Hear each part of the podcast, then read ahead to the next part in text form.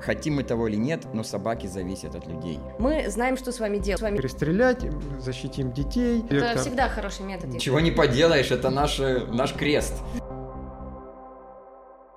Всем привет! С вами подкаст «Это базис», я его ведущая Анна Нижник, и сегодня мы хотели бы поговорить о безнадзорных животных, о собачках, кошечках и о новом законопроекте, который вносит изменения в законопроект об ответственном обращении с животными и э, о том, что это будет означать для нас, для наших братьев меньших и для э, нашей э, демократизации и каких-то политических процессов. С нами сегодня будут выступать Юрий Корецких, исполнительный директор Альянса защиты защитников животных, и Владимир Рыбалко, биолог, руководитель первого Петрозаводского общественного приюта для животных. И прежде чем мы начнем, традиционный дисклеймер.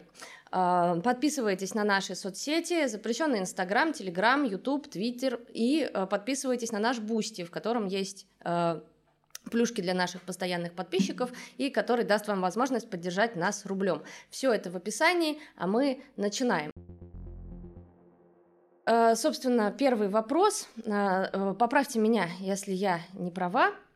Вносятся изменения в закон об ответственном обращении с животными, и теперь животных будут отлавливать, стерилизовывать, вакцинировать, возвращать обратно на улицы. Правильно ли я понимаю, нет, что это нет, так? Это наоборот абсолютно противоположно. Ага. Закон этот уже есть, согласно которому животных нужно отлавливать, стерилизовать, вакцинировать и неагрессивных выпускать назад. А новые поправки, которые были приняты этим летом, они как раз-таки говорят, что теперь э, каждый субъект вообще в принципе не обязан исполнять федеральный закон и может делать все, что хочет. Это очень интересно, потому что это та самая федерализация, о которой мы всегда мечтали. А, вот принимается этот закон, да, и, соответственно, вопрос э, да, номер один, что этот закон говорит об отношении животных к животным в России, э, как решается проблема с безнадзорными животными, и как она решалась раньше, и надо ли ее вообще решать, существует ли она? Ну, закон говорит на самом деле, ну, словами депутатов, которые его приняли, что вот э, в 2018 году мы совершили ошибку, став на путь гуманизации, решив, что животных не, не надо убивать, что за ними нужно относиться с ними цивилизованно, а, вот, э, использовать какой-то объективный научный подход и прочее. А сейчас мы через, ну, грубо говоря, там 5 лет э, решили, что все-таки давайте вернемся на старые рельсы и позволим также муниципальным властям массово отстреливать бездомных собак, в том числе и даже и кошек, и пусть все будет как будет, зато мы с них снимем из себя любую ответственность. Угу. А есть ли, может, какие-то комментарии у вас к тому, как бы насколько да, этот закон соответствует э, принятым международным нормам и как вообще обращаться с собаками? Я вот просто у меня такое соображение очень простое по поводу регионов, э, да, и а, значит, э, с одной стороны, когда мы говорим о политических процессах, мы говорим, регионам нужно больше власти, пускай регионы сами решают, как решать свои проблемы. С другой стороны, у меня есть подозрение по поводу этих самых бездомных собак, что поскольку регионы есть богатые, бедные, регионы есть с разным уровнем, э, ну, хоть какого-то низового участия в муниципальных инициативах и так далее, то, условно говоря, в какой-нибудь Москве э, продолжат бегать дружелюбные, да, ну, продолжит решаться вопрос э, через вот это вот э, там вакцинацию, отлов, стерилизацию, и вот эти вот э, собачки с бирками на ушке продолжат бегать и э, мило чилить на улицах, а в каких-то регионах, где дотаций не хватает, или в каких-то регионах, где принято по-другому решать проблемы, эти собаки будут отстреливаться, или с ними будет происходить бог знает что такое. Но с другой стороны, да, а почему бы, собственно, не разрешить регионам самим решать, как обращаться с этими самыми животными? Животными. Вот в Петрозаводске какая ситуация с э, безнадзорными собаками? Давайте я начну немного с другого, потому что практически все дискуссии, касающиеся бездомных собак, безнадзорных собак, законов, касающихся этих собак и так далее, они все плавают по поверхности. Очень редко, когда можно встретить какое-то вот рассуждение, которое идет вглубь вещей, к истокам проблемы. Надо сначала понять вообще, откуда берутся эти собаки, какие бывают это собаки – Э, и что потом с ними можно сделать, опираясь и на отечественный, и на мировой опыт. Ничего этого, по, по крайней мере, сейчас не происходит до сих пор, к сожалению, вот такого глубокого анализа. Я как биолог, который многие годы занимался бездомными собаками, просто могу сказать, что это не просто какие-то абстрактные собаки в вакууме. Есть три источника возникновения бездомных собак. Это либо собаки хозяйские, но бегающие без надзора, безнадзорные на самовыгуле. Вторая э, категория – это бывшие хозяйские собаки, которые когда-то были домашними, потом по какой-то причине оказались на улицах. Вот. И третья категория – это собаки уже потомственно бездомные, которые родились на улице от, от бездомных же родителей. Вот, и бегают там. Вот. И видя все эти три категории животных, э, нужно принимать решение, что с этим делать. А, действие не только на последствия, на самих уже существующих животных, но и на, на причины э, возникновения этих животных. Э, все три категории практически присутствуют в любом из населенных пунктов Российской Федерации. Но их соотношение разное. Где-то там в поселке, например, практически все безнадзорные животные имеют владельцев. А, скажем, в каком-то большом городе запущенной ситуации, когда собаки уже давно не, нормально не контролируются, большинство этих собак э, уже родились на улицах. Вот. Исходя из конкретной ситуации, и нужно э, применять те или иные меры. В этом отношении я совершенно, вер, э, про, э, совершенно прав тот подход, когда регионам или муниципалитетам дается большая свобода действий для того, чтобы работать с безнадзорными животными. Но у нас не хватает экспертов, у нас не хватает людей, которые бы смогут бы смогли бы э, как бы на местах правильно подобрать этот Э, так сказать, спектр подходов, которые э, в этом отношении бы подействовали. Тот закон, который был принят в 2018 году, он делает ставку только на один подход. Вот это самое ОСВВ, отлов, стилизация, вакцинация, возврат обратно. Да? Сейчас вот тот подход, э, который в поправках новых присутствует, он вообще как бы не каким-то образом не регламентирует, не определяет как бы те конкретные мероприятия, которые могут э, принимать те или иные регионы. А у меня вот такой вот вопрос э, э, немного странный. Э, вот когда у власти начинаются проблемы с россиянами, то в дело вступает в ЦИОМ, который опрашивает э, людей и якобы некоторым образом э, измеряет уровень там недовольства или бедности или чего-то еще. Ну, то есть вот есть какие-то статистические, социологические инструменты, которые, э, ну, кажется, будто бы позволяют э, как-то изучить изучить, как живет народ, а какие есть инструменты, которые позволяют изучить, собственно, как живут собаки, кто этим должен заниматься.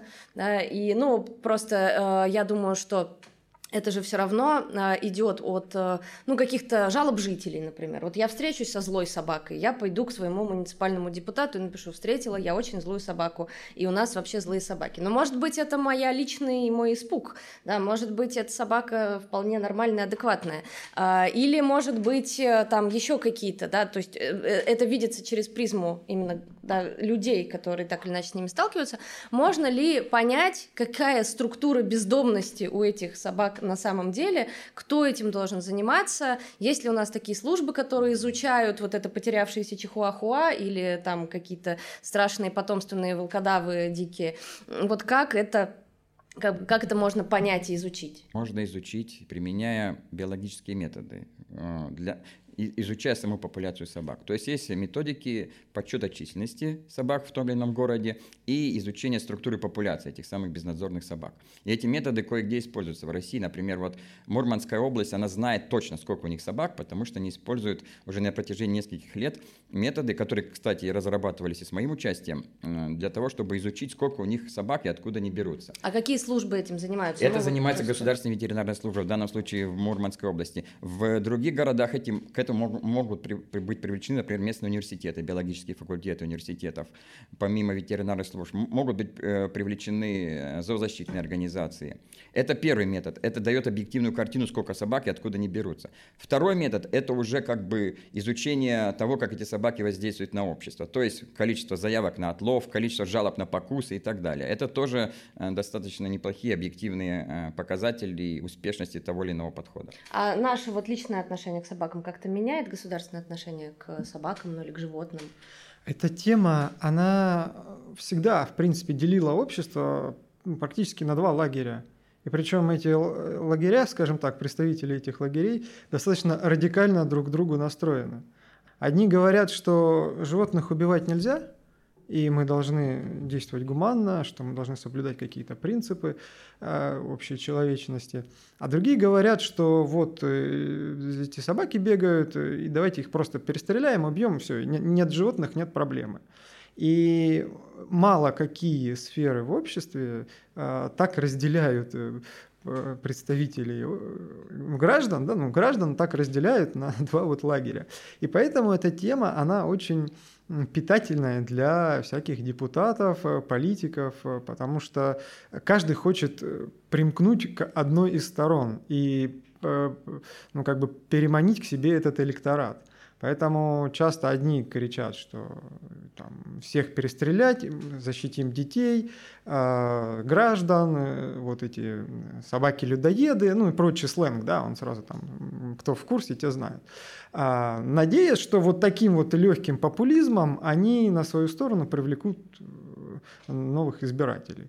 Другие говорят, что нужно там как-то гуманными методами а, там, стерилизовать, повышать культуру граждан, ответственность и прочее. А, и получается, что и с одной стороны, и часто с другой стороны больше идет вот такой вот популизм. А, ну, это легко говорить. А именно научный обоснованный подход, э, который бы действительно бы решал проблему, он остается за рамками. Если мы посмотрим, то у нас каждый региональный, местный политик, депутат, он прекрасно знает, вот, вот по, по другим темам он не знает, он не знает, там, как лечить детей, он не знает какие-то другие, может быть, социальные темы, но в вопросах собак они все эксперты. Они все сразу говорят, я знаю, вот нужно перестрелять, или я там знаю какие-то другие способы. В этом проблема, потому что тема горячая, и каждый хочет легкого хайпа и легкой себе аудитории.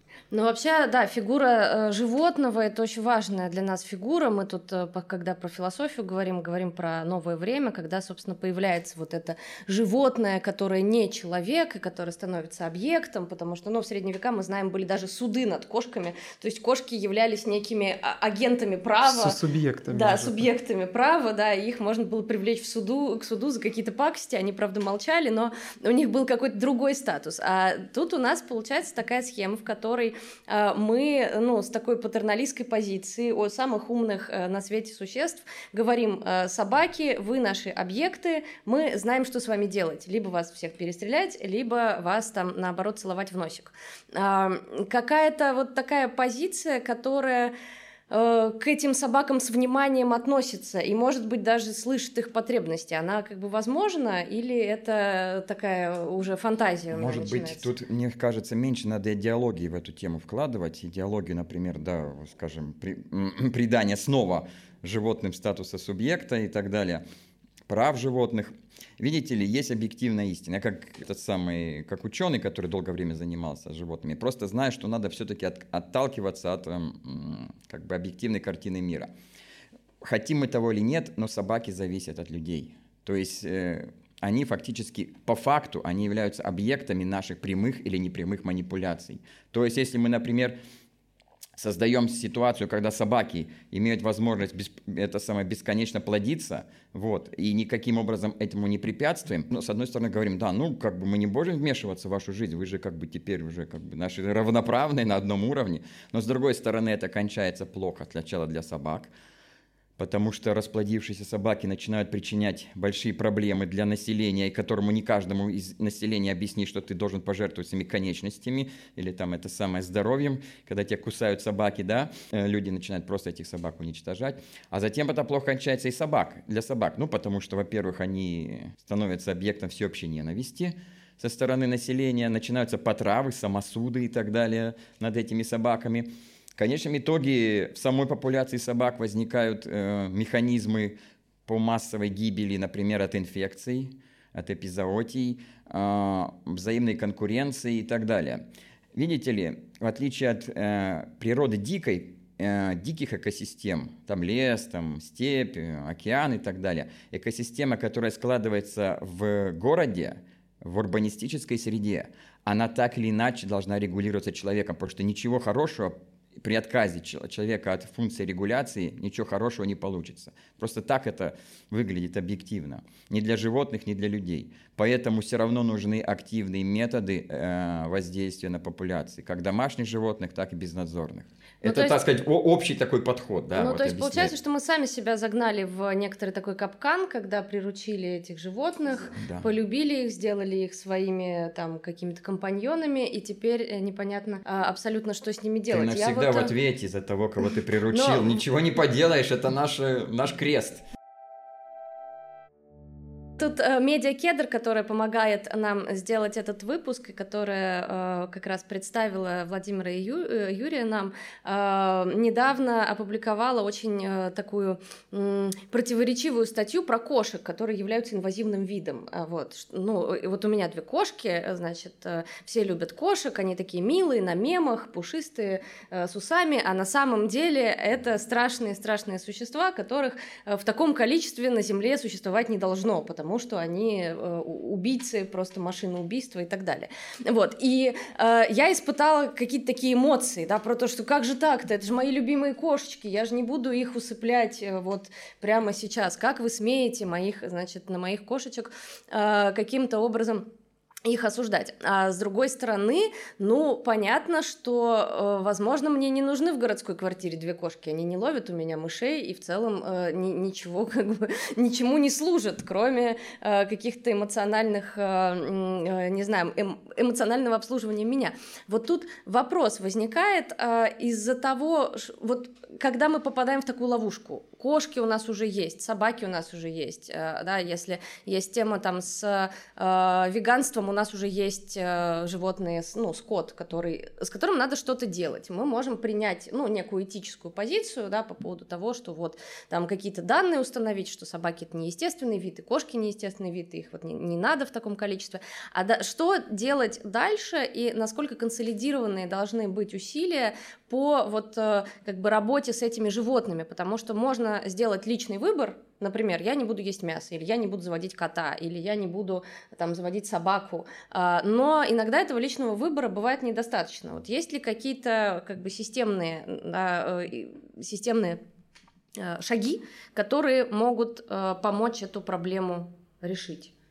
Ну, вы затронули, в принципе, глубоко философский вопрос, что делать э, с теми животными, которых мы когда-то приручили, впоследствии поработили по большей части, потому что они находятся в полной зависимости от нас и сельскохозяйственные, там, и домашние, и лабораторные, и цирковые, ну, все, все животные, которые мы видим а в городе, вот в человеческой среде, они находятся, ну, вот если прямо говорить, в рабстве а, у человека, потому что они ну, не имеют, по сути, своей воли.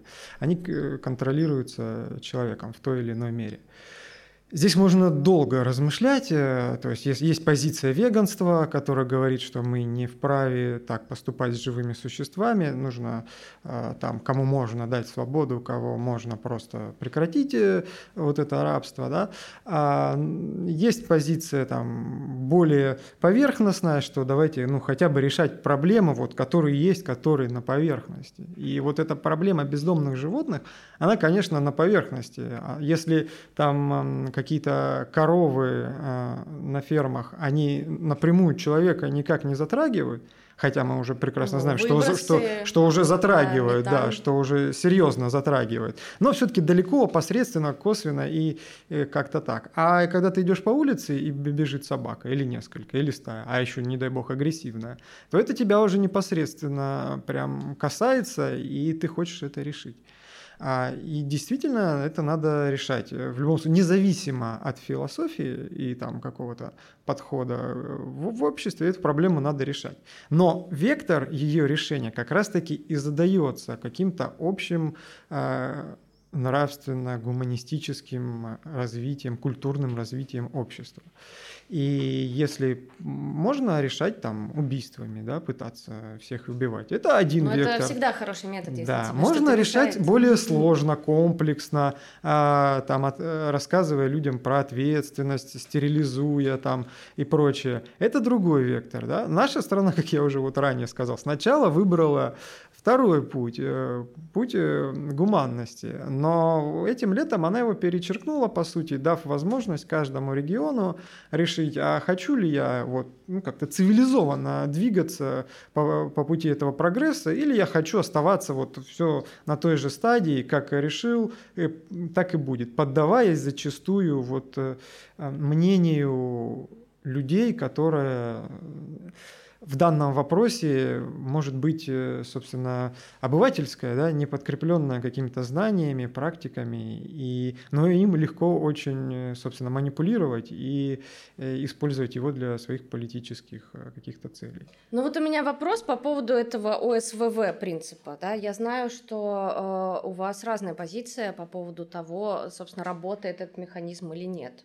Да, если он работает, то почему, если не работает, то почему. И, собственно, э, да, помимо того, что у нас, э, видимо, в регионах теперь и он может не соблюдаться этот принцип.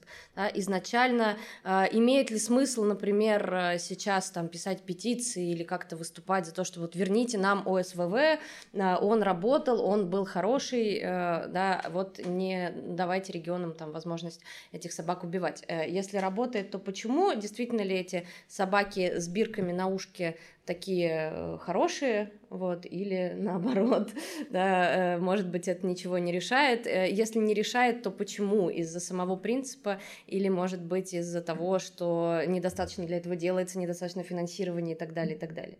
Вот, да, какие разные позиции. Ну, смотрите, во-первых, да, во-первых, насчет вектора. Видите ли, да, вектор должен быть, конечно, в сторону цивилизованности, гуманности, но тут очень важно соблюсти такую вещь, обходиться без крайностей без попыток сразу перескочить какие-то этапы, сразу объявить, ага, вот раз мы э, принимаем самый закон, э, гуманный закон в мире, мы запрещаем сразу усыпление, мы прибегаем только к одному самому гуманному якобы методу СВВ, и дальше вот мы уже впереди планеты всей. А реальность с этим не как-то плохо с этими нашими хотелками пересекается.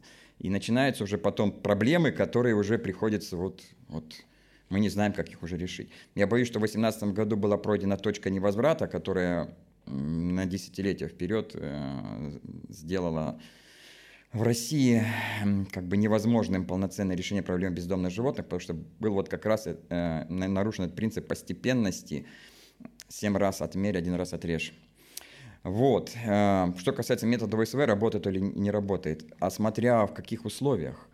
Любой метод хорош тогда, когда он используется в каких-то своих конкретных обстоятельствах. Любой, это как любой инструмент.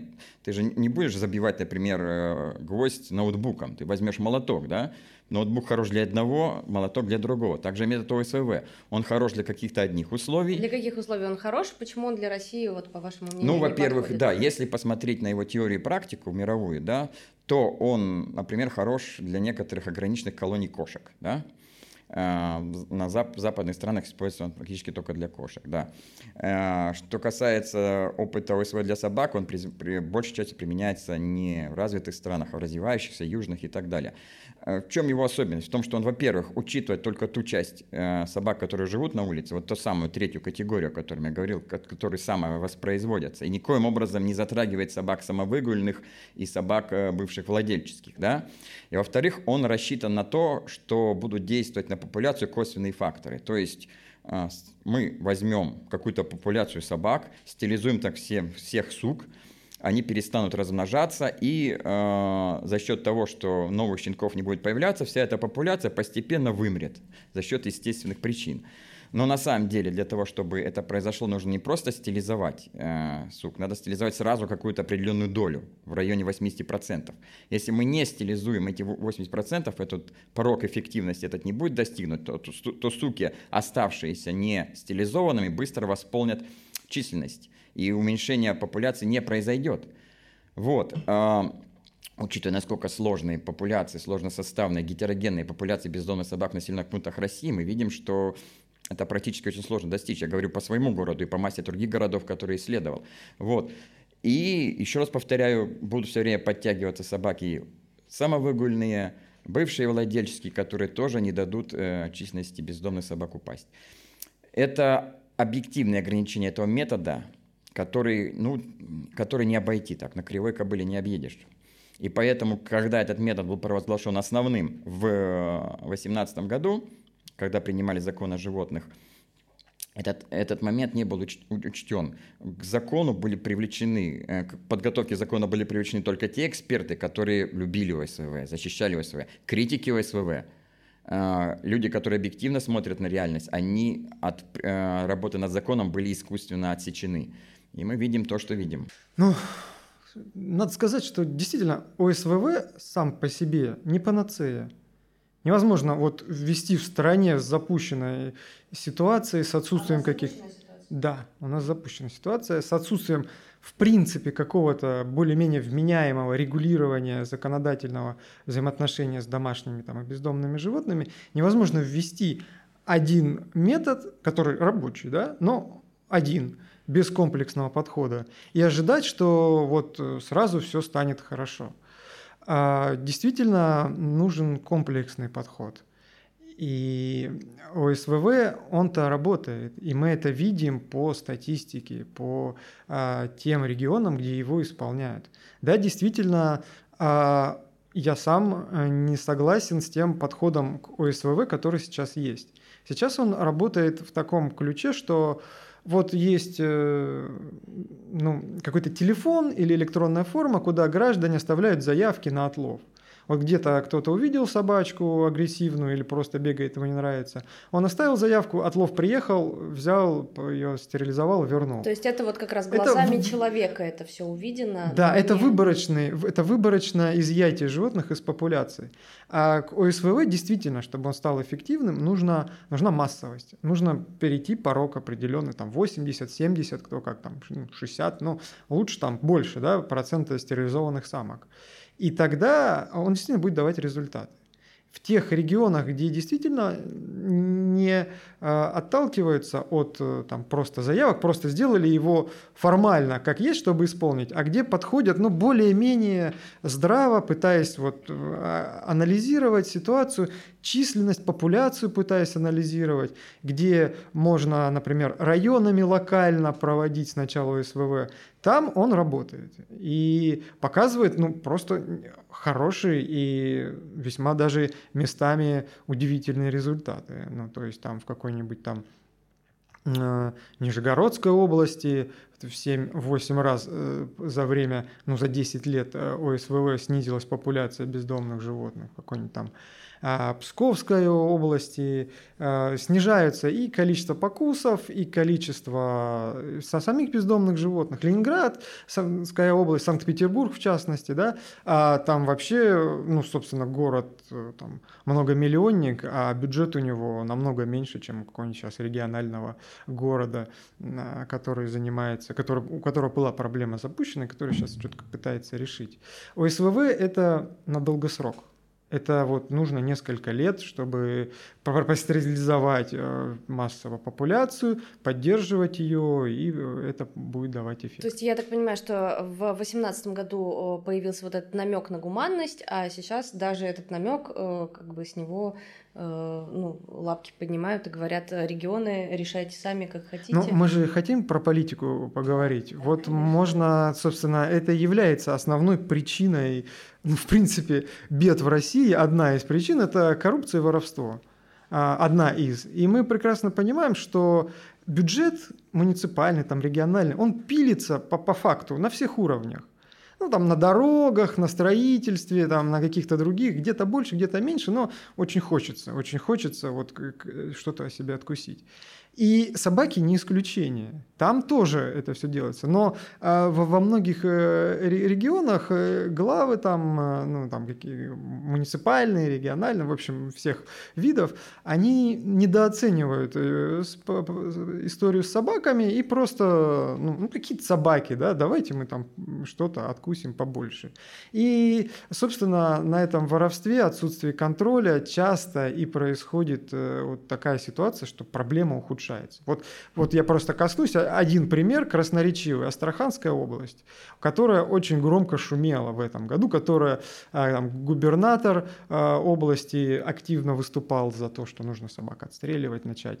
И а, в принципе там произошли трагические случаи, и это чуть ли не толчком стало к новым поправкам. Так вот, э, если на нее посмотреть, а, проблема бездомных животных там существовала давно и до принятия закона. Там вот я читал местные э, паблики, местные СМИ, вот там с 16 года, пока там еще есть история вот, интернета у них, а, вот с 16 года постоянно проблема в Астрахани, в Астраханской области с бездомными собаками. Проблема, проблема. Вступил закон, проблема также не решалась. И в 2022 году, вот яркий показательный случай. А, бывший депутат от «Единой России» местный, который вдруг понял, что вот хочу отловом почему-то заняться, там через свои коррупционные схемы, через свою жену выиграл э, контракт э, на отлов – и больше половины, как минимум, это официально по версии следствия, он своровал. Больше половины. А когда там начинаешь разбираться, там вообще до 90% доходит. Вот и это является ответом на вопрос, почему там все плохо, почему там происходят трагедии. Но большим вопросом для меня является в качестве профессионализма управленческого региона, главы региона, в том, что он, видя, зная все это, не пытается решить проблему, а пытается снять с себя ответственность и устраивает вот этот э, дешевый популизм и говорит, что закон-то, оказывается, не работает, и нужно поменять закон, и мы всех отстреляем, и все будет хорошо. Но, собственно, не так это. Но вот у меня сейчас, я сейчас ужасную такую радикалистскую вещь скажу, да, получается, что если смотреть в контексте коррупции, то э, вот э, эти самые приюты э, тратятся на вакцинацию, тратятся на чипизацию, еще возиться с этими собаками, это как будто бы гораздо более многообещающий распил, чем, э, значит, быстренько всех их перестрелять или какими-то, в общем, такими методами, да. Ну, то есть приют же надо содержать и собирать на него государственные деньги, и это какое поле для того, чтобы ну, класть себе в карман тут, этот роял канин. Тут ваша Но ну работа вот... видна. Ваша работа видна непосредственно людьми. Если вы работаете, люди видят, собаки с бирками бегают по улице. Когда вы убиваете, Никто не посчитает, скольких вы убили. Это было всегда. Убили 500, в смете написали 3000 в лучшем случае. Все, вот эти вот э, там 250, 2,5 тысячи мертвых душ, э, которые они себе приписали, вот э, легче воровать. На, а, то есть на, вот на это вот легче лучше, воровать, да, да, чем приют для животных. Ну что ж, резонно. Давайте я скажу свой комментарий. Ну да, Люди видят, что собаки с бирками бегают на улицах, видят, что результата нет. Как бегали, так и бегают, только бирки на них появились. ОСВ это тоже хороший способ для того, чтобы э, распиливать деньги, потому что ты можешь взять собаку, не стилизовать ее, ни денег на нее не тратить, просто повесить на, ули, на, улицу, на, ушо, на ухо бирку и выпустить обратно. Стилизован он или нет, никто ж не проверит, ее же надо снова ловить. А кто будет ловить? Если ты же сам подрядчик, ты же не будешь ее ловить снова. Скажешь, я не имею права ее ловить по закону, потому что она уже пробиркована. А по закону биркованных собак, если они не агрессивны, ловить нельзя. Не, проблема немножко в другом. Видите, Но... как бы сказать, опять же, если бы был выбран путь, э, когда этот закон э, принимался нормального взвешенного подхода, не только ОСВВ, но и приюты, и работа по профилактике и так далее – то мы тогда бы, может быть, имели бы меньше возможностей для махинаций и воровства, потому что э, были бы видны результаты. А сейчас э, фактически выглядит ситуация так во многих регионах. Сначала там ввели ОСВВ, стали выпускать стилизованных или не стилизованных собак. Количество бездомных собак возросло из-за этого. Потом э, в местной власти, увидев все это, решили, ой, у нас проблема – мы должны как-то ее решить. Как? А давайте создадим огромный приют и запихаем туда всех собак. Вот. То есть сначала потратили десятки миллионов на СВ, теперь тратят уже сотни миллионов на строительство гигантских мегаприютов, чтобы туда засунуть уже всех расплодившихся на улице собак. То есть мы видим, как э, неэффективно э, расходуются средства.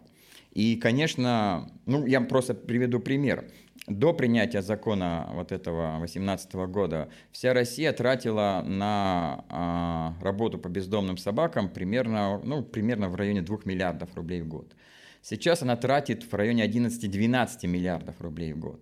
Это потому что их стало так много или потому Это, что по- это потому что неэффективная система, которая сначала допускает разведение собак, а потом пытается как-то их это самое... э, Ну, Нет, здесь раз- не в эффективности. Нет, дайте здесь есть договорю. объективный фактор. Я просто Дайте ремарку вставлю, что ОСВ до 2018 года, вот они как у них не было ни приютов, ни инфраструктуры, был какой-нибудь там э, домик, э, ну так называемая, э, ой, за- забыл, усыпалка, да, куда привозили, там массово убивали, все, ничего не надо, вот достаточно какого-то там маленького подвала, ну грубо говоря. А сейчас э, закон обязал региону строить приюты, создавать инфраструктуру. Это на первоначальном этапе, естественно, требует денег.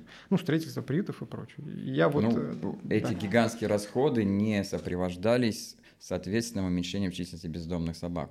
Вот. э, Просто еще раз скажу, что э, вот те регионы, которые себя называют успешными примерами ОСВВ, на самом деле, вот когда мы как эксперты начинаем изучать их опыт, выясняется, что там ОСВВ либо сопровождалось безвозвратным изъятием в той или иной мере, либо даже вместо ОСВ там э, применяли бе- безвозвратное изъятие. Ну, начнем с того, что вот город, где, мы сейчас находимся, город Москва, это первый массовый пример ОСВ в России с 2001 по 2008 годы. Здесь, в Москве, происходила огром... масштабная программа ОСВ, которая кончилась провалом.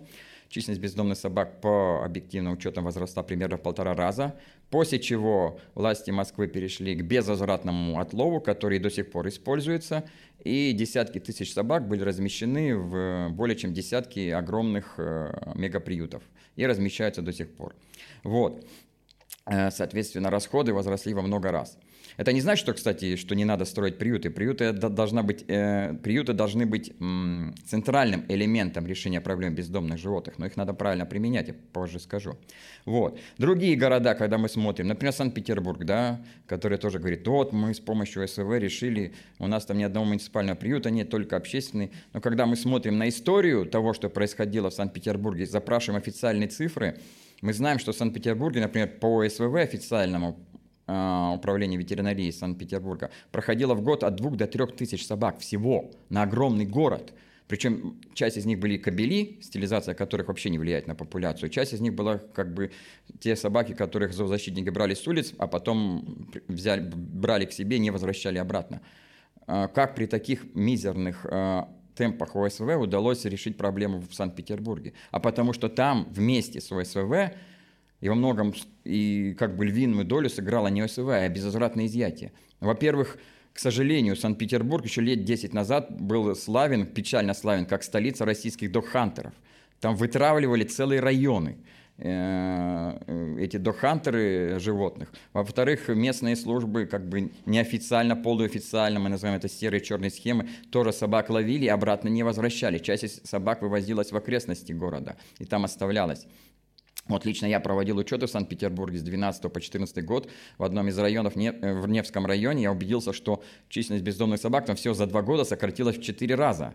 Может, даже ну, почти в 5 Это раз. потому что их травят Потому что они исчезли. Они не были стилизованы не вымерли сами. Они просто исчезли. Часть была вытравлена, часть куда-то неизвестно куда пропала. Нижний Новгород. Опять же, официальные данные Нижнего Новгорода. Они, кстати, начали ОСВ, как и многие другие города, еще до принятия федерального закона. Официальные данные Нижнего Новгорода. В 2015 году у нас 7 тысяч собак, в 2017 году у нас там уже 4,5 тысячи, сокращение там практически на треть. На треть за два года собаки сократились естественным путем. Извините, если мы берем э, и зарубежный опыт ОСВ, и э, математические модели с такой скоростью, естественно, вымирание происходить не может. Значит, что-то с этими собаками произошло, и мы знаем, что, например, перед, позже, позже, перед э, э, чемпионатом мира, который матчи проходили в Нижнем Новгороде, все стаи из, города, из центра Нижнего Новгорода были вывезены, обратно не возвращены. Мы знаем о случае дохантерства в Нижнем Новгороде. Это тоже такой черный способ безвозвратного изъятия. Позапрошлом году даже памятник отравленным собакам в Нижнем Новгороде открыли. Но эти все схемы, опять же, не дают даже вместе с УСВ окончательного, как бы, э, четкого уверенного решения проблемы. Мы знаем, что вот буквально этой весной Следственный комитет вставил вопрос о возбуждении уголовных дел по поводу покуса в Нижнем Новгороде людей с собаками. А буквально вот три недели назад пришла информация о бешеной собаке безнадзорной, которая была отловлена в Нижнем Новгороде. То есть ОСВВ вместе с этими черными серыми схемами полуподпольными, которые призваны для, к тому, чтобы это самое как бы нивелировать недостатки ОСВ, оно не работает. Нужен другой подход, открытый, честный, правильный, который был бы основан не на популизме, как вот, э, который превалировал во время принятия закона в 2018 году. А давайте мы сразу гуманность достигнем, вот раз и построим рай земной одновременно, одномоментно в, отдель, в одной отдельно взятой стране. Нет, нужно двигаться постепенно, но, видите, уже э, общ, общественности, народу, властям уже как бы было заявлено, что вот мы теперь э, как бы э, самые гуманные, э, и, да, и, и, и теперь уже возвращаться к чему-то обратно невозможно. Конечно, нельзя возвращаться к отстрелам. Отстрелы также неэффективны, как и ОСВВ, и, может быть, даже более неэффективны. Э, нужно идти к комплексному подходу. Но как к нему идти теперь в нынешней ситуации, когда, опять же, общество и власти парализован, поляризованы? Одни говорят, давайте всех отстреляем, другие говорят, никого не трогайте, никого не усыпляйте, мы правильно делаем. Вот как теперь э, вот этот вот э, правильный срединный подход реализовать? Я не знаю пока. Но э, у меня э, как бы один только э, да, э, такой вопрос прямо в лоб, когда вы говорите про вот это противопоставление гуманного и комплексного подхода. Вот комплексный это подход. не противостояние. Ну да, да. но комплексный подход. Э, он должен... единственный гуманный подход именно комплексный. Он, вот. Да, но он включает в себя тоже усыпление. Он включает усыпление по показаниям. Смотрите, сейчас усыпление как бы запрещено.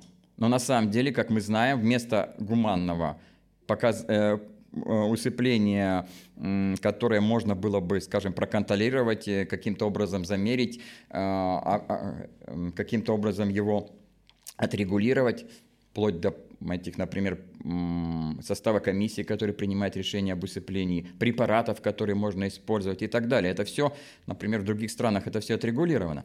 У нас э, просто свирепствует, э, свирепствует вот эти вот черные схемы, когда животных уничтожают, причем бесконтрольно, самыми жесткими методами, и это все абсолютно не подконтрольно, все это находится вот в этой черной э, зоне, которую просто невозможно проконтролировать. Мы знаем самые разнообразные методы от потрав и отстрелов, ну, проще, проще говоря, это самое вызывает руководство города к себе подрядчика или кого-то там еще, и говорит, вот там много собак завелось у нас, люди недовольны, ну сделай что-нибудь такое, вот, чтобы не было это самое.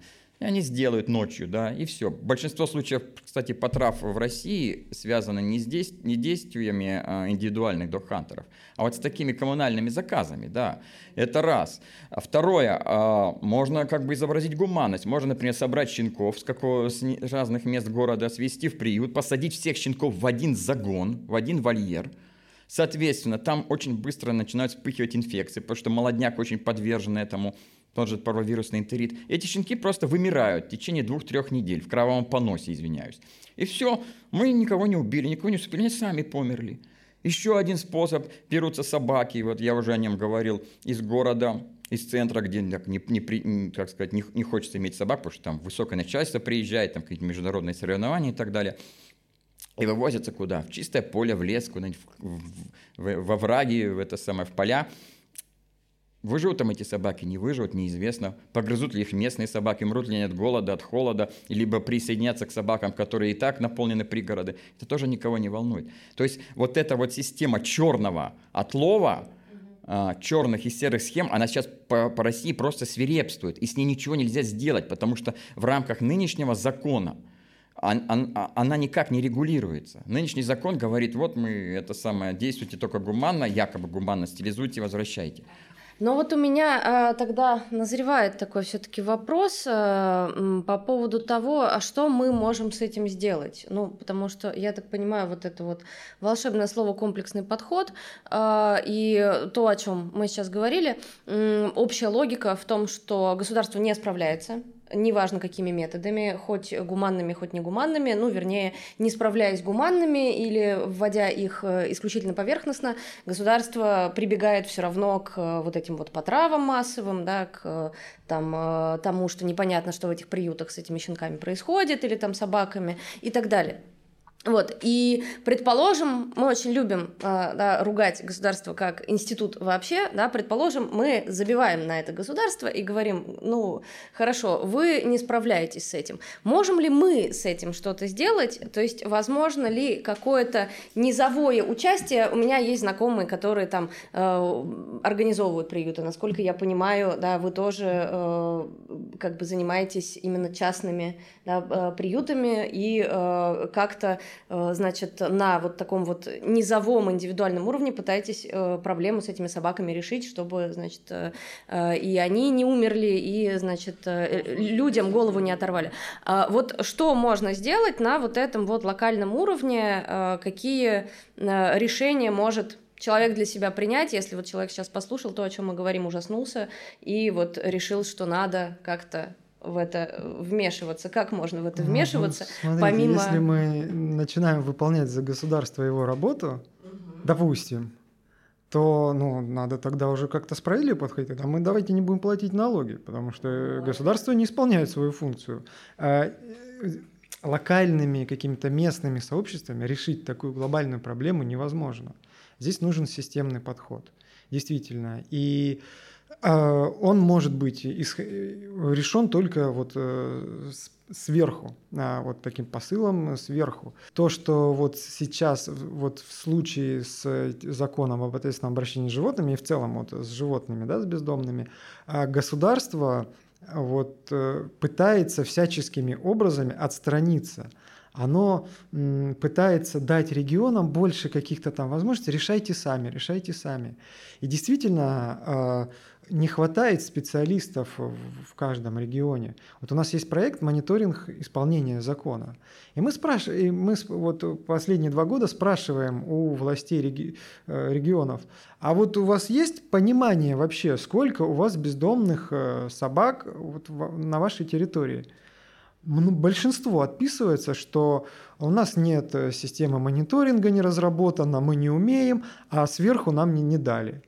Вот как раз-таки, если мы федеральное государство да, с федеративным устройством, то мы должны собрать всех экспертов, всех специалистов в одном месте, они должны коллективно выработать э, лучшие практики, ну, то есть э, выработать решения на основании лучших практик, дать методические рекомендации, дать нормы всем регионам, спустить их туда, ну, да, как, э, давая там простор для э, специфики регионально определенной, да, но вот какие-то жесткие рамки э, должно само государство установить. И самое главное, следить за их исполнением. Э, вот сейчас э, действительно то есть, нужен жесткий контроль э, того, что происходит. И нужна ответственность государства. Это первое. А второе, а, нужно развивать дальше. Нужно, конечно же, комплекс мер. Вот этот вот злополучный комплексный подход, про который мы сегодня говорим. Ну, можно озвучить да, там, часть вот на, на лету. Нужно повышать ответственность владельцев. Те, которые люди выбрасывают животных, это вообще, в принципе, в западных странах уголовное преступление, либо огромные штрафы. У нас сейчас очень расхвалили поправки в административный кодекс, что мы вот начинаем штрафовать людей, которые выбрасывают животных.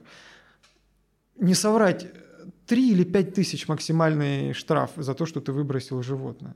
А надо понимать, что ты выбросил животное, ты повлек тем самым огромные траты на государство. Там, в зависимости от региона, в среднем ну, 10 тысяч, чтобы это животное отловить, стерилизовать, провести все манипуляции. Потом ты только 5 тысяч заплатишь. Да? То есть штрафы должны работать на предупреждение, а текущие штрафы, они наоборот как бы э, работают на то, на, стим... ну, на поощрение, грубо говоря, человек ну, пронесет, не пронесет, ну не пронесло, ну ладно, заплачу эти 3000. Это первое, ответственность владельца, потому что большинство покусов, которые происходят, это либо а, вот эти промзоны, либо гаражи, либо самовыгульные животные, те животные, которые охраняют свою территорию, которые с человеком уже контактировали, и вот они наиболее агрессивны. Вот эти стаи, которые дикие, а, они наоборот, вот э, так называемые дички, да, как их называют, ну, они держатся от человека подальше. Ты, тебе очень сложно к нему подойти, вообще ему даже покормить.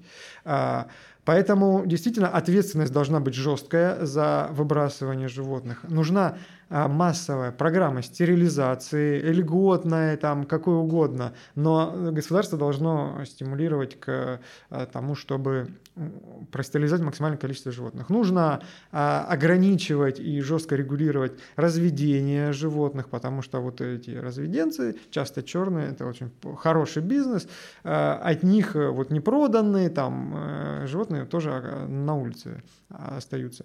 То есть вот комп... регистрация, обязательно регистрация домашних животных, потому что невозможно вот это, об этом всем говорить, если ты не знаешь, чья это собака. Но у нас даже до этого, вот с 2018 года, вот ни одно из этих направлений у нас по нему не сдвинулось. А, вообще не по одному. Да, ну вот он как принят в 2018 году, и вот он заморожен в этом виде. У нас государство несколько раз на моей памяти пыталась ввести регистрацию домашних, о которой все говорят, которую все прекрасно понимают, которая делается, в принципе, легко, она понимаема как. Оно с трех попыток, и последняя попытка была добровольная регистрация граждан, и та не прошла. Ну, я вот помню историю, когда у нас пытались как раз вести эти попытки, а я чипировала кошечек своих. И с меня взяли за каждую кошечку по 3000 рублей за то, чтобы она была чипирована, и ей бы выдали вот этот ветпаспорт. И я попыталась посчитать, ну хорошо, я живу в Москве, и у меня их всего две.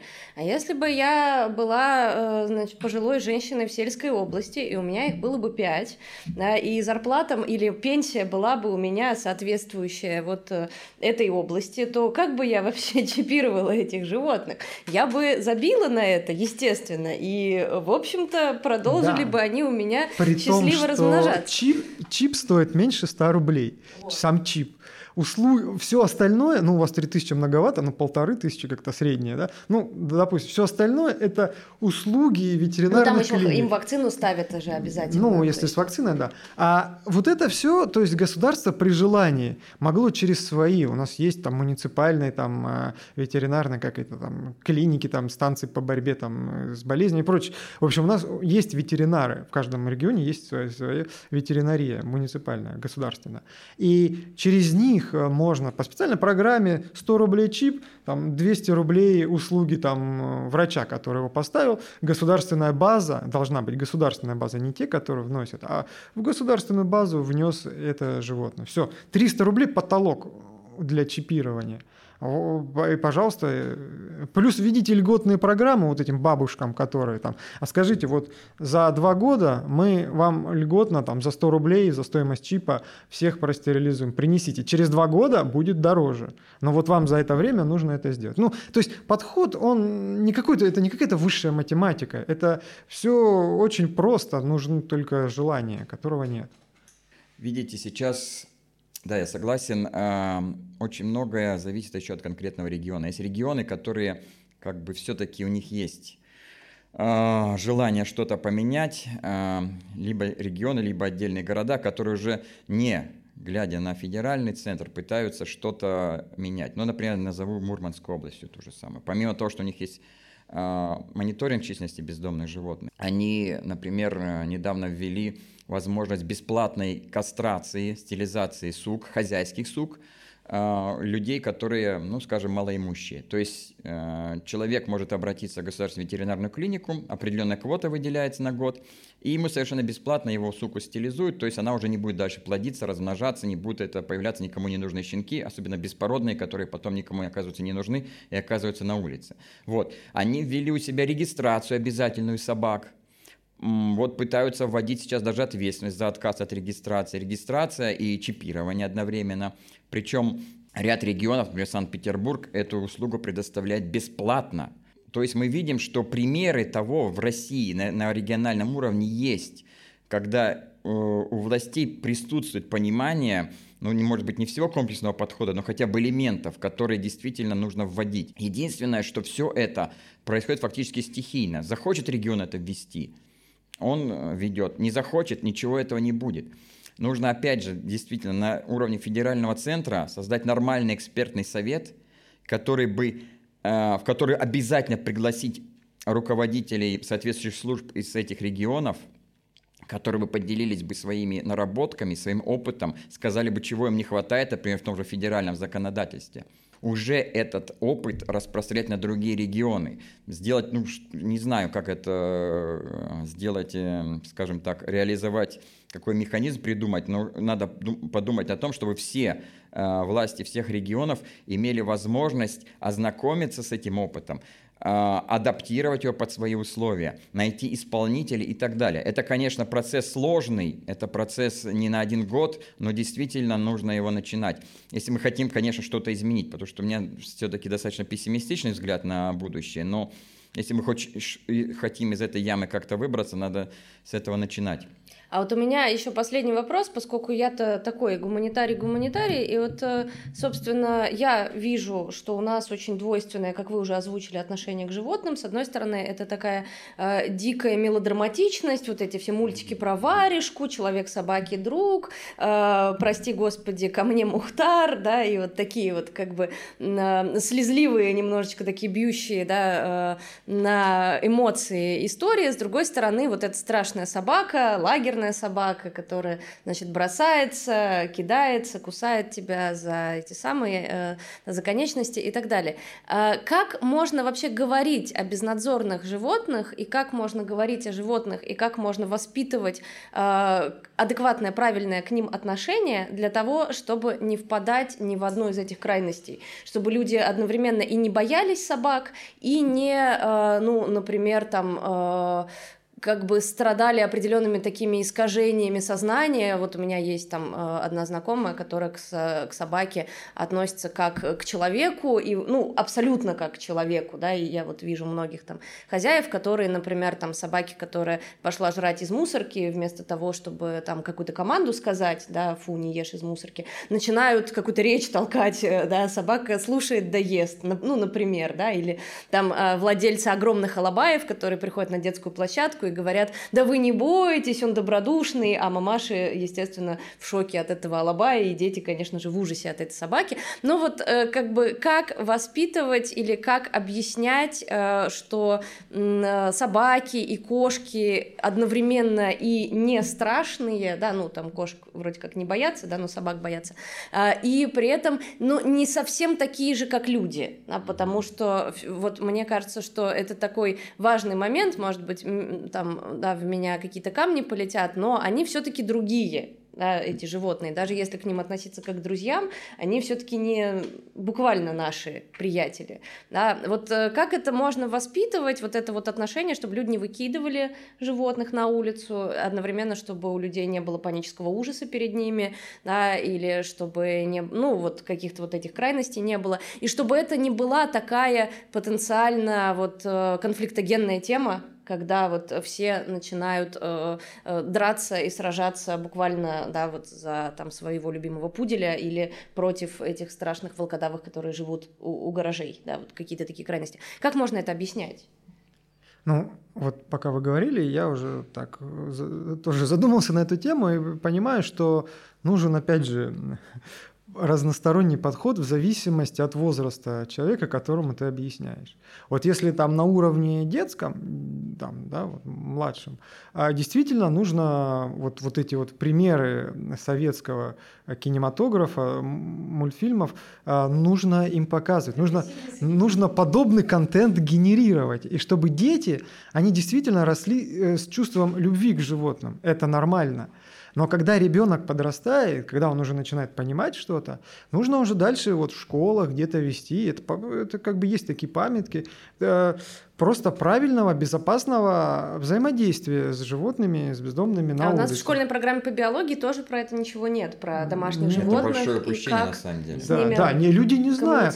И люди не знают. Человек подходит, часто же, вот говорят, собака напала на ребенка. А перед этим же контекст, который произошел перед этим, он как бы обрезается. А до этого там, э, ну просто ребенок подошел, там, ну часто кидают камни или еще что-то. Или просто лежала собака, он подошел, начал ее там играть, там пытаться, а собака ну, было у него не то настроение. То есть э, нужно объяснять, что, к примеру, что вот бездомным собакам лучше не подходи. Вот они сами гуляют, да, ну вот э, не проявляй такого какого-то настойчивого внимания к ним.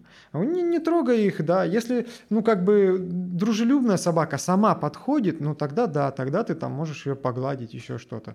Но э, не приступать вот эти личные границы, которые, ну, можно так сказать. Это комплексная там, да, должна там памятка быть, которую детям расскажут. У детям рассказывают, почему нельзя там ссылать пальцы в розетку, точно так же им расскажут, как нужно взаимодействовать там, с бездомной собакой или с кошкой там, или еще с кем-то.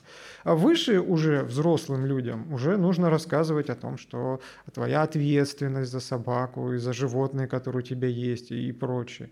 То есть э, такой вот комплексный должен быть подход.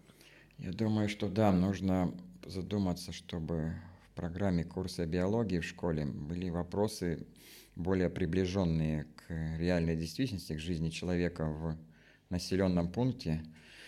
Вот, не только там киты, слоны и это самое... Ланцетники, Ланцетники да, это тоже важно. Вот, эм, или там э, органы и ткани растений. Вот, э, важно научиться, научить человека правильно относиться к тем животным, которыми он постоянно встречается в жизни. Я думаю, что детей нужно научить, ну, во-первых, все-таки не отчеловечивать животных, они действительно другие. И многие вещи нельзя перенести человека на животное. Но с другой стороны, и воспитывать так, чтобы они не считали, что они там могут быть исчадиями зла и что-то в этом роде. Вот. А, мне кажется, на уровне школы, прежде всего, нужно начинать воспитывать ответственного владельца животного. То есть большинство ну, у людей либо есть кошки, либо собаки. Э, человек должен понимать с самых молодых ногтей, что значит правильно обращаться со своим животным. От таких простейших вещей, что там кормить и обращаться к ветеринару, когда оно заболеет, и такими моментами, о чем надо подумать, когда ты хочешь взять животное. Что оно на всю жизнь у тебя остается, на его жизнь, хотя она короче, чем твоя, но тем не менее это годы и годы. Не поддаваться какой-то моде на модные породы, которые вот, а, увидел там вот, э, там это самое, хаски, голубинки и глазки, хочу это самое себе такую породу, а потом ты не справился с ней и куда она отправляется. Что касается, да, обращения с уже имеющимися безнадзорными животными, я думаю, что тут прежде всего, конечно, власти должны, и муниципальные, и федеральные, и региональные, сделать так, чтобы живот, э, э, ребенок как меньше, мен, можно меньше пересекался с безнадзорными собаками. Это лучший способ э, уберечь от каких-то этих самых эксцессов, да. То есть, ну, я не знаю, насколько это сейчас возможно, потому что сейчас люди тонут в море информации, все эти э, планшеты, компьютеры, смартфоны, и они выбирают то, что им по душе, как им, так сказать, вложить в голову, это отдельная тема, которую тут мы не, решить не сможем. То есть, опять же, это тоже часть комплексного подхода, того, что ну, нужно реализовывать на уровне каждого муниципалитета, каждого региона.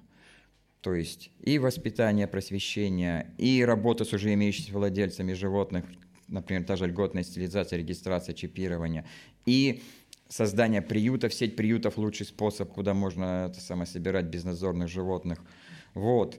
И если говорить об ОСВ, то ОСВ как бы, вот как мы в своем городе используем в, на ограниченных территориях, например, на территории промзон, там предприятия, организации за заборами где-то, применительно к собакам. Что касается вот этого спорного усыпления, то тут нужно подумать о том, как его все-таки легализовать, вывести в, на, а, в легальное поле и там уже контролировать. В усыплении ничего хорошего нет на самом деле. От этой штуки надо избавляться. Но как избавляться? Путем того, чтобы уменьшать вообще потребности в усыплении. Как это в развитых странах было сделано. То есть мы можем там посмотреть по статистике, у них там ведется статистика, сколько усыпляется животных в приютах. Мы видим, что на каждый год все время уменьшается. За счет чего? За счет того, что большая часть животных пристраивается, о том, что меньше животных попадают в приюты, что работает система той же льготной стилизации, не позволяющая появляться лишним щенкам и котятам. Вот это нормальная, кропотливая, но тем не менее продуктивная работа и ведет к уменьшению количества усыплений. То же самое нужно делать и у нас. То есть мы видим, что это целая наука.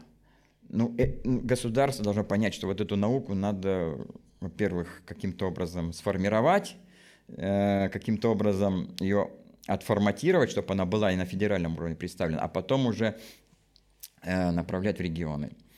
Как это будет делаться, я пока не могу сказать. Да, маленькая ремарка тоже. Действительно, мы можем там расходиться в нюансах, э, вот как государство должно там, ну или как нужно вести просвещение людей. А, но очевидно, что государство должно на себя взять эту роль, эту функцию. Потому что сейчас очень часто, вот по практике нашей организации, очень часто оно даже мешает. Я не говорю о том, что даже вот со, сами власти где-то там размещают какую-то социальную рекламу на, на телевидении, там, на билбордах, в школах, там какие-то там, э, ну, в детских сад, ну, ну, везде, да, что оно этим занимается. Оно этим не занимается. Более того, когда мы некоммерческая организация, у нас есть свои там дизайны, свои э, макеты рекламы, приходим к ним, говорим, мы даже сами напечатаем, дайте нам ну, место где-то в городе очень часто в этом отказывают. То есть они даже, даже помогать не хотят. А если бы это было ну, на каком-то вот системном уровне, то я думаю, прошло бы не так-то много лет, э, как, э, что люди бы поменяли свое отношение, они стали бы более э, осмысленно относиться к животным, более здраво, да, действительно, не витать в облаках и вот слушая, как им расскажут кто-то в интернете, кто-то там расскажет, как травить животных, кто-то расскажет, что еще что-то там, да, а государство должно выстроить э, вот э, эту политику по просвещению граждан, прививать вот это вот доброе, разумное, вечное, э, да, скажем так. Вот, вот доброе, действительно, разумное, ну, насчет вечное можно дискутировать. А пока этого нет, и ожидать, что будет какой-то вот глобальный культурный э, прогресс, ну, не сильно приходится. Хотя он идет, хотя он действительно идет, идет благодаря работе там общественных организаций, благодаря там кто-то делает какие-то фильмы, контент, в общем, низовое, э, вот, низовая культура, она все-таки э, потихоньку двигает прогресс. И именно благодаря ей все-таки был принят этот закон в 2018 году, а, но дальше уже э, роль государства, которая полностью отстранилась от решения вообще этого вопроса. Ну что ж, а, государство, как всегда, не слишком хорошо себя показывает, но э, я так понимаю, что и вы не отчаиваетесь, потому что продолжаете проводить, заниматься просвещением и э, заниматься своими проектами, которые должны гуманизировать отношение к животным э, на каком-то разумном уровне и в соответствии с доводами разнообразными, в том числе биологической науки, в том числе вот немножко политической науки. Мы продолжаем наше просвещение на волнах подкаста «Это базис». А, вкратце просто такой вопрос. А, Все-таки человек собаки друг или это инвазивный вид, от которого надо избавляться? Ну, друг, конечно. Ну, друг, хозяин, покровитель. Собака полностью зависит от человека, и он должен эту ответственность осознавать. Так, ну что ж, мы в ответе за тех, кого приручили, как всегда. Э, всем спасибо, подписывайтесь на наш канал, э, подписывайтесь на наш Boosty, э, подписывайтесь на наши сети. С вами был подкаст «Это базис».